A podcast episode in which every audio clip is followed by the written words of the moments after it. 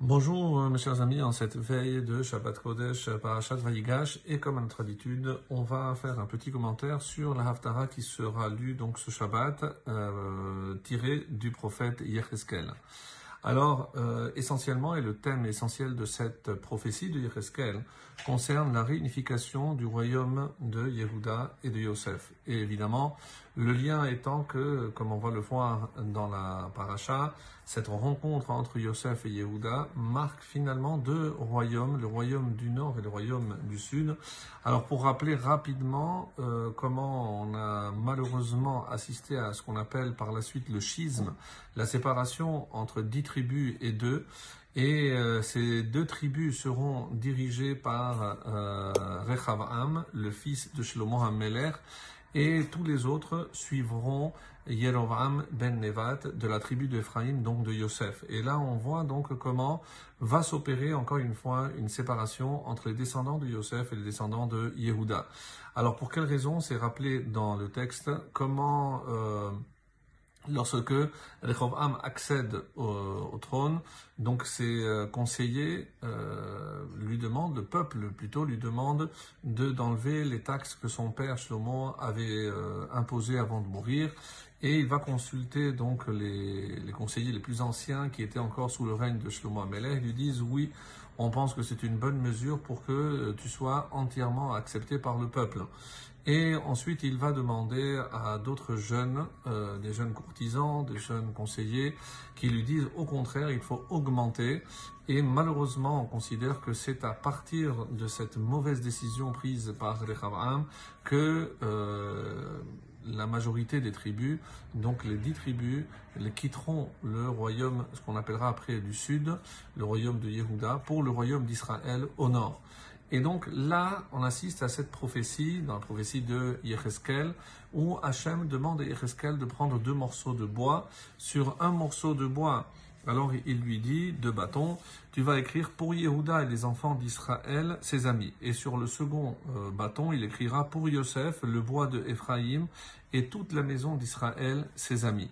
Donc après, il lui demande de prendre ces deux bois, de les réunir et de les maintenir unis pour annoncer au peuple que Dieu avait décidé que le peuple allait enfin euh, se retrouver, en sachant et en rappelant que malheureusement c'est le roi d'Achour, euh, qui va disperser les dix tribus du nord, le royaume euh, instauré sous euh, et ces dix tribus, hélas, disparaîtront 130 ans après à peu près, donc euh, sera aussi dissous le royaume du sud, le royaume d'Yehuda, cette fois-ci par Nebuchadnezzar, et on assiste à ce moment-là donc à la destruction du premier Beth Hamikdash. Donc il faudra attendre donc cette prophétie pour nous dire qu'il y aura, si Dieu veut, donc cette réunification. Alors, euh, ce qui est étonnant, c'est euh, lorsque Yecheskel justement annonce en disant Voilà que je retirerai les enfants d'Israël parmi les nations dans lesquelles ils sont allés, donc la fin de l'exil. Je les rassemblerai, les ramènerai vers le terre. J'en ferai un seul peuple sur la terre, dans les monts d'Israël. Un seul roi régnera sur eux, et ils ne seront plus divisés en deux peuples et ne seront pas ne seront plus séparés en deux royaumes. Alors, ce qui est intéressant, et c'est le Malbim qui pose la question, pourquoi cette redondance? Donc, ils ne seront plus divisés en deux peuples, ils ne seront pas séparés en deux royaumes.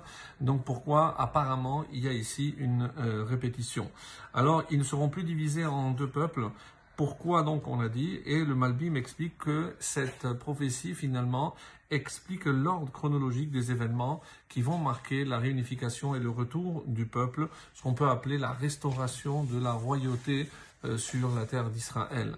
Alors Yecheskel a prophétisé à l'époque de la destruction du premier temple, pour le rappeler, et euh, la restauration donc en Israël qui aura lieu donc à 70 ans après, donc à la fin, après, à la fin de l'exil de Babel, et c'est sous l'autorité de Zerubbabel, un descendant de, du roi David.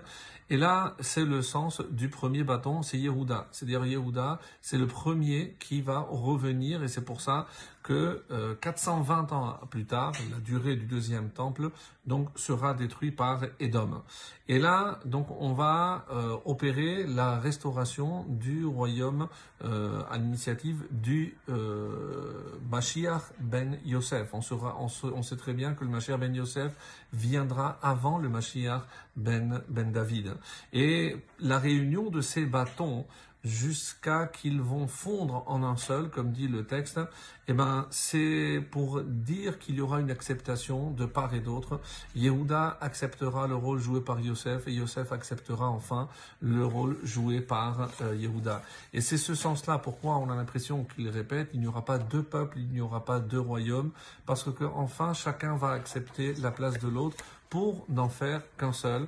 Et en ce jour de Asara Betevet qui annonce malheureusement la destruction du deuxième temple et pour lequel donc on jeûne encore aujourd'hui, même un vendredi, eh ben c'est de bon augure que Bezrat Hashem on puisse assister à cette réunification, que qu'Hachem fasse que tous les Juifs reviennent sur la terre comme il l'a promis pour accueillir le descendant de David, le descendant de Yehuda, Mashiach ben David, Bimhera Biyamenu, très prochainement.